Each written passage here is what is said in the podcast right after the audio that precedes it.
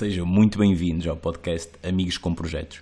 O meu nome é Rui Galvão Brito e é um gosto enorme estar aqui com vocês. Eu não podia deixar de agradecer a toda a gente que apoiou tanto o lançamento deste projeto, a que esteve tão presente durante estes 15 dias, e é seguindo essa onda que hoje vos trago André Henriques. A André é uma pessoa que eu admiro imenso e que com menos de 30 anos já conseguiu trabalhar na Austrália, em França, na Bélgica e em Portugal. Vamos conseguir falar um pouco de voluntariado e do impacto que o mesmo voluntariado consegue ter a nível profissional, mesmo sem nós nos apercebermos. Fiquem connosco e vejam como é que a liderança pode ser moldada pelo exemplo. Até já. Perceber que as pessoas de fora também fazem a gestão de projeto, sem muitas vezes terem noção que estão a gerir um projeto, e se elas passassem a ter essa noção, poderia ser muito mais vantajoso para tudo. O que eu realmente tenho percebido, e, e é o que tu estavas a tentar explicar, não é? Que as pessoas realmente fazem gestão de projetos sem darem conta, é que por vezes são as pessoas mais empáticas, mais pacatas, que gerem pessoas e criam relações e que motivam as pessoas a e que muitas vezes não se percebe qual é o fio condutor, mas que vai parar exatamente à parte da comunicação, à parte da pessoa em si, ao estilo que a pessoa acaba por adotar de liderança sem saber que está a adotar um estilo de liderança, que tem sequer um estilo ou um perfil de líder e que acaba por aos poucos ir criando uma coisa positiva à sua volta, pelas pessoas com que se relaciona, pelos projetos que consegue, pelas coisas que faz, e as coisas vão, vão se desenrolando de uma forma muito positiva e às vezes não, não se percebe porque eu por acaso tenho, tenho algumas vezes já feito essa reflexão e agora tenho sido convidada para falar em aulas da Universidade no Chile, imagina, ainda ontem estive à meia-noite, duas horas a falar com, com eles lá, explicar exatamente um bocadinho isto, a minha experiência em gestão de projetos, tanto na parte de voluntariado como na parte de trabalho mesmo, o que é, que, é que isto consiste, o que, é que, o que é que uma pessoa faz, como é que começa? E a explicar-lhes um bocado essa vertente. A minha veia, entre aspas, de voluntária já começou há muitos anos, já começou um, sei lá, posso dizer, por exemplo, na universidade, mas tenho altura, tenho, já fiz parte de associações académicas no secundário, uh, coisas do género, fiz parte disso tudo. E, e na, na, universidade das mais marcantes foi, por exemplo, em Aveiro, na organização do desfile, em que fiz parte do, do gabinete organizador do desfile, e que aquilo era toda uma dinâmica nova.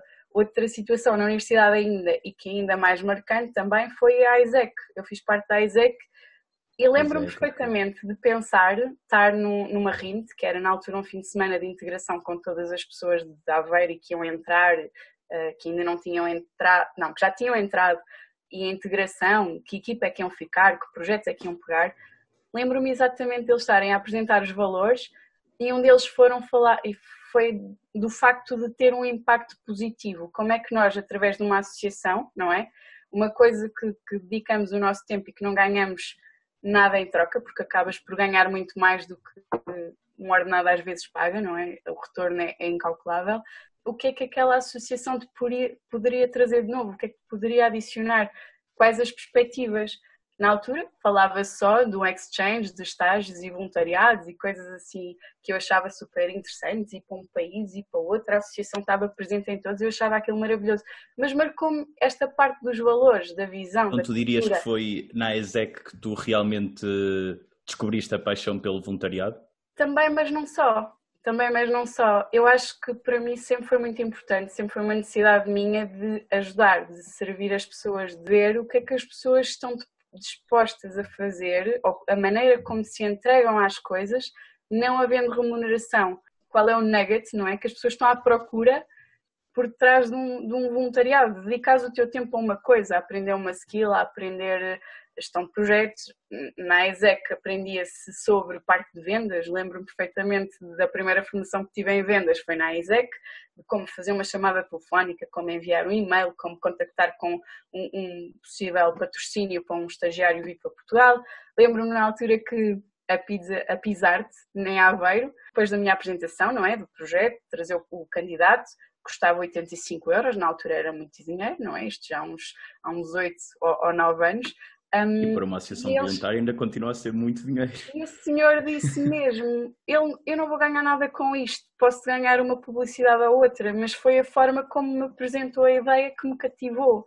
então eu vou-lhe dar os 85 euros. E eu ali percebi que tinha algum jeito para esta coisa de, de relações, de vendas, de alguma empatia que não percebia bem porque é que era e depois fui percebendo que era o estar sempre bem disposta, o estar sempre a rir, o isso ser muito natural, que as pessoas sentiam-se empatia, que havia uma ligação mais fácil, que não é preciso dizer muito, às vezes basta só um sorriso que já estás a fazer uma ligação já pões a mais pessoa forte, em casa.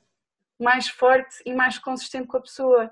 Costuma-se dizer, por exemplo, nos Toastmasters que tens a linguagem verbal e a não verbal, e às vezes a não verbal é de facto mais importante, é aquela coisa que tu não dizes mas que expressas, fala mais e as pessoas sentem, percebem, mas não articulam, deixam ali. Cada vez mais, há todos os estudos e tudo sobre isso que a linguagem não verbal, a comunicação não violenta está cada vez mais dentro da esfera de, de, de todos nós, não é? Explica-me, como é que de negociares 85 euros para um patrocínio chega já ao Web Summit e às outras iniciativas que estás agora? Eu realmente faço bastante voluntariado e são fins de semana, são em associações como a, a Young Crew, um, já fiz na ReFood também para, para ajudar as pessoas mais na parte de alimentação recolha de alimentos. Um, já fiz algumas coisas diferentes. Em eventos, eu sinto sempre que estou no meu meio, que estou na minha praia. Porquê? Porque estou a contactar com muitas pessoas, tenho que resolver problemas muito rápido, tenho que agilizar as coisas para elas acontecerem. Isso dá-me uma adrenalina, eu fico completamente energizada e ando lá toda contente. Por exemplo, quando é, sei lá, o Web Summit foi a primeira vez que, que, fiz, mas gostei muito da experiência porque é uma vertente diferente. Qual foi o teu papel diferente. na Web Summit? Estive na, na parte de, de registro no aeroporto, então ah, okay, okay. estava com os investidores, parte de investidores e speakers, e era giro ver a postura do investidor, a dinâmica dos speakers, do mídia, a abordagem, se eram simpáticos, se não era, porque pronto, como eu disse, estou-me sempre a rir, entre assim na brincadeira com as pessoas, e normalmente o retorno é sempre muito, muito bom e, e acabo por criar alguma ligação ali com a pessoa, mesmo que seja só um bocado. No, no outro que tinha falado, no Unleash the Power Within, do, do Anthony Robbins em Londres, aí sim vou com, como assistente do Event Manager, onde basicamente é uma crew, ou seja, são 500 voluntários e cerca de 13 mil participantes, e eu como assistente tenho que coordenar os capitães de cada equipa e reportar ao, ao event manager, não é? O meu responsável, que é o Jonathan, e dizer como é que as coisas estão a acontecer, mostrar aos voluntários onde é que estão as coisas, para onde é que têm que ir no, no canal principal, por exemplo, e fazer com que quando há alguma questão, algum problema, sou eu que tenho que responder, sou eu que tenho que pedir ajuda, sou eu que tenho que estar em contacto ou com os fones, o rádio, que eu não gosto nada daquilo, aquilo chateia-me imenso, mas tenho que estar sensível a essa questão e fazer acontecer. Depois, outra coisa que senti muito é as pessoas vão para lá para serem vistas, ou para verem, ou para aprenderem. Não vão sempre com o intuito de servir, de ajudar as pessoas que estão lá e que vão ter um processo extremamente forte e impactante. Vão para lá para o seu benefício próprio, que é compreensível, não é? Todas as pessoas pensam em, em ter alguma coisa para si, algum Sentes benefício. Que o, que o atual impacto das redes sociais pode estar a transformar o voluntariado ao mesmo tempo que o aumenta e temos cada vez mais ações diferentes, mas virarem um pouco para a parte que estavas agora a referir? Um, depende, depende porque agora o voluntariado, volta e meia, já é muito, por exemplo, em, em, Portugal já, já vai parar muito a um pouco mais do mesmo, não é? O, há um grupo de voluntariado que faz o Web Summit, que faz o Building the Futures, que eu também fiz, um, que agora não me estou a lembrar do nome, mas é mesmo uma associação de voluntariado. Aquilo é muito, muito do mesmo, eles já sabem o que é que têm que fazer, já sabem que têm que preparar os snacks, já sabem que têm que preparar as equipas. Ali a grande diferença está no, no, no como tu conduzes as pessoas, não é? Qual, é? qual é o teu brio em adicionar valor àquelas pessoas, ou se são mais umas pessoas que vêm que tu tens que gerir e que tens que fazer voluntariado com e então a grande diferença é por aí. Enquanto que eu, por exemplo, em Londres, se eu preciso que as pessoas apanhem o lixo da sala, porque temos 13 mil participantes a fazer imenso lixo, a minha atitude tem mesmo que ser pegar nos sacos, apanhar lixo, distribuir sacos e dizer, meus caros, está na hora, tem que se arrumar isto tudo, tem que se fazer as coisas, tem que acontecer. Mas tem, tive que sentir mesmo na pele que tem que ser pelo exemplo, que tens que ser tu a saltar para o terreno, a ir e fazer as coisas e que é para as pessoas, ao mesmo tempo que fazem, ganham-te respeito. Ganham aquele respeito de, ok, não é o, o chefe ou a líder, eu nem gosto do termo chefe, gosto de, de, líder ou coordenador ou o que seja, acho que é muito mais subtil porque não é suposto estarmos ou acima ou abaixo. Eu acho que a ideia de um líder é tu conseguires incentivar as pessoas a fazer algo por um, bem, por um bem maior e que depois também vão sendo autónomas, treiná-las nesse sentido. Não é suposto estarem ali em jeito de escravas, é suposto. Acho que o líder com algum coaching é tanto mais forte pela ligação que faz com, pelas pessoas, por não se sentirem simplesmente mais um voluntário ou uma pessoa que está na tua equipa e que tem que fazer o que aquela pessoa diz. Não, ele sente que é reconhecido, que tem valor e que se precisar de ajuda, o líder ou a pessoa que está a coordenar tem flexibilidade para é mais disto, é mais daquilo, vai mais por aqui, vai mais por ali. Ou... Qual é a duração do evento em Londres? Aquilo um, são quatro dias, das 8 da manhã à meia-noite para os participantes, pois. das 6 da manhã à 1, 2 da manhã para os voluntários e vamos um dia antes, ou seja, para os voluntários até são 5 dias. Mas um, eu sinto que ainda há muita coisa a trabalhar no mundo das soft skills, da comunicação, de gestão de pessoas, porque o ano passado, por exemplo, aquele não tinha grande organização para receber 500 voluntários num check-in, não é?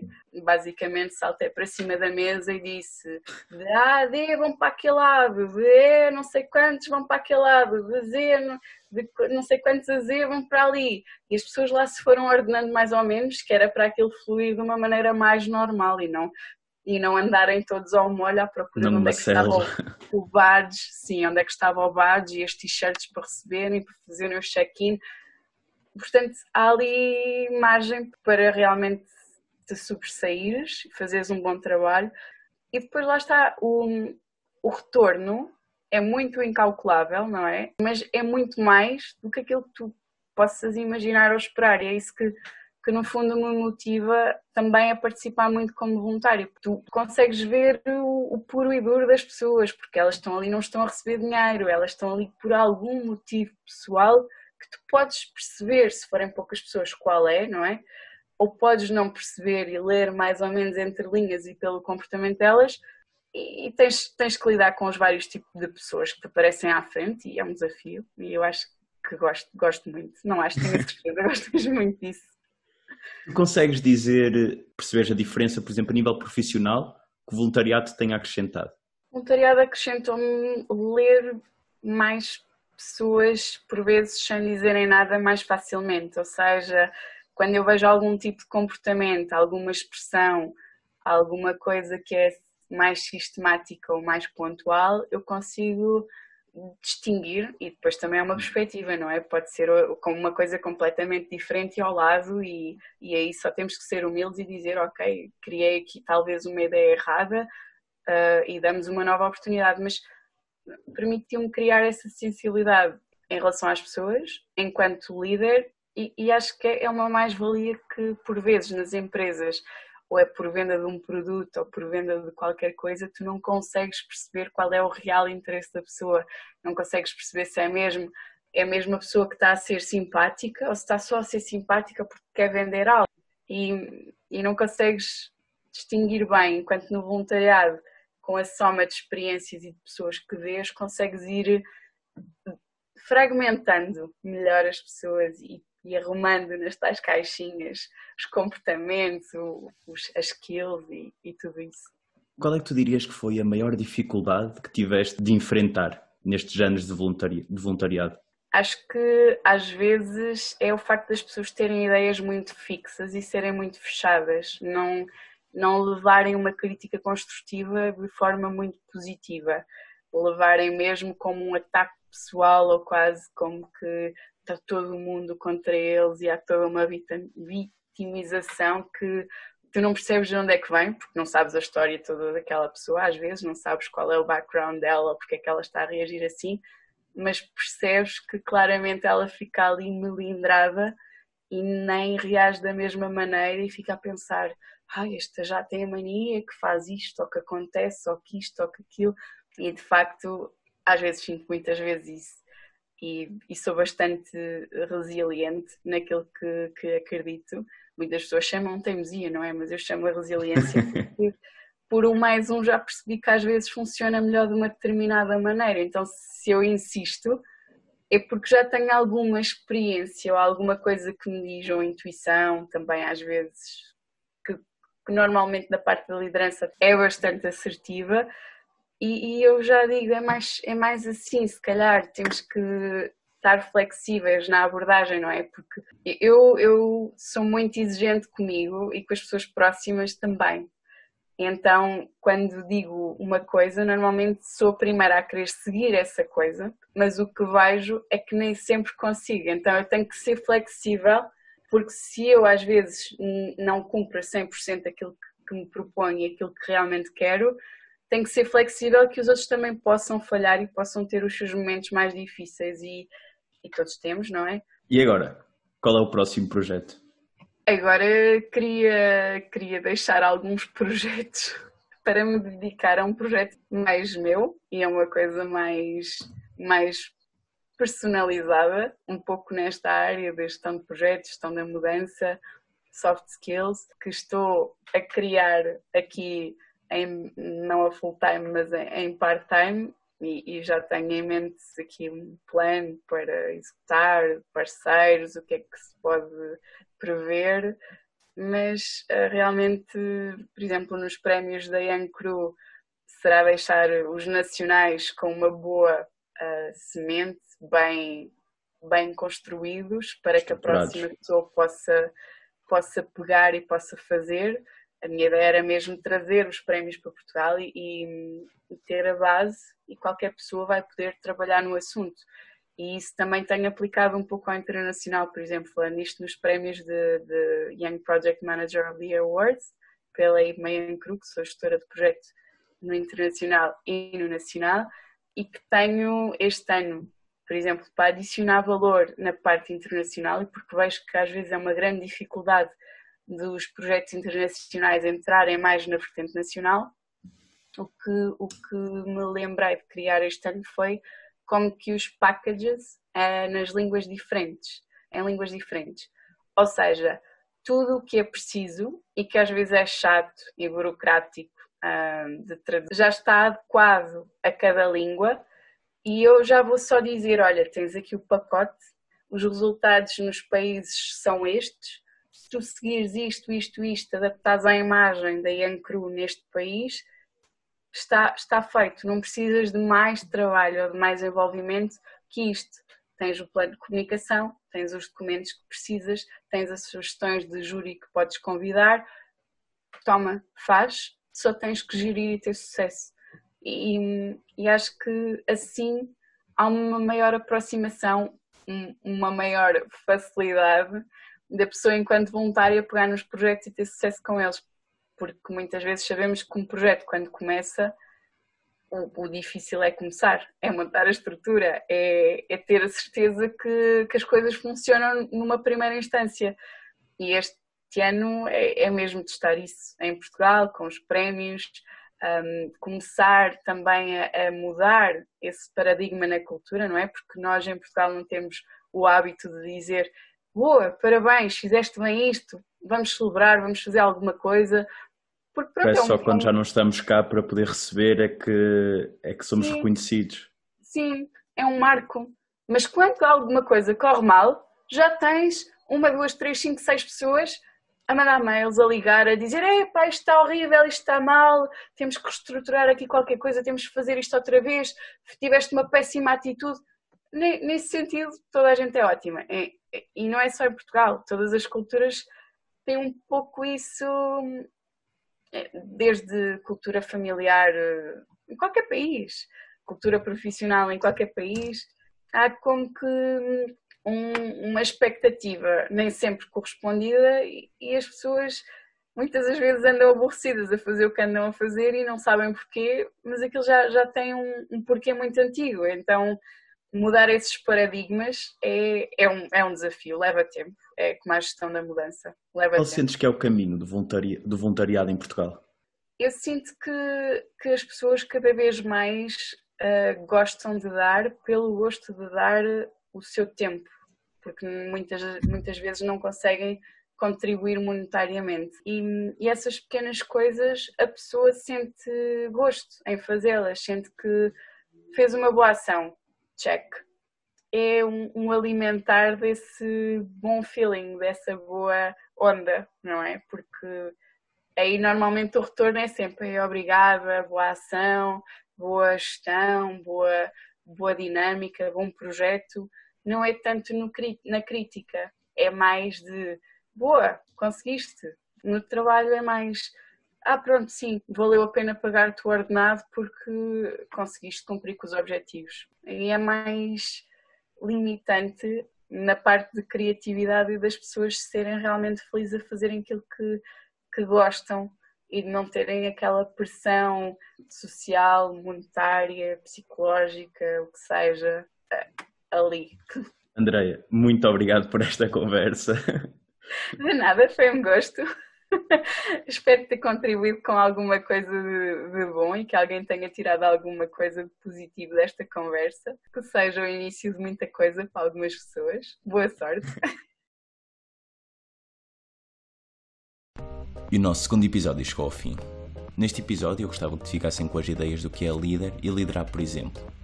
Líder significa uma pessoa que exerce influência sobre o comportamento, pensamento ou opinião dos outros sendo que um dos métodos mais utilizados e com mais resultados é a liderança, por exemplo, andar pelo caminho que nós dizemos às pessoas para trilhar.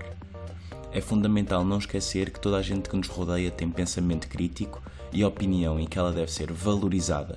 Como tal, conseguirmos nós transmitir o que nós desejamos através dos nossos atos é fundamental nos dias que correm e para todos os projetos tenham sucesso. Está, portanto, posta de lado a ideia do faz o que eu digo, mas não faças o que eu faço. Cada vez mais é importante que um líder realmente saiba o que quer e o que ele quer para a equipa e que seja ele o primeiro a defender. Não se esqueçam, guiem pelo exemplo. No episódio seguinte, vamos poder contar com Fernando Pinto, um português imigrado no país de Gales, que neste momento trabalha para a Cruz Vermelha Internacional. Histórias de gestão de expectativa e muito mais é o que vos espera no próximo episódio. Muito obrigado pelo apoio e um grande abraço do vosso amigo Rui Galvão Brito.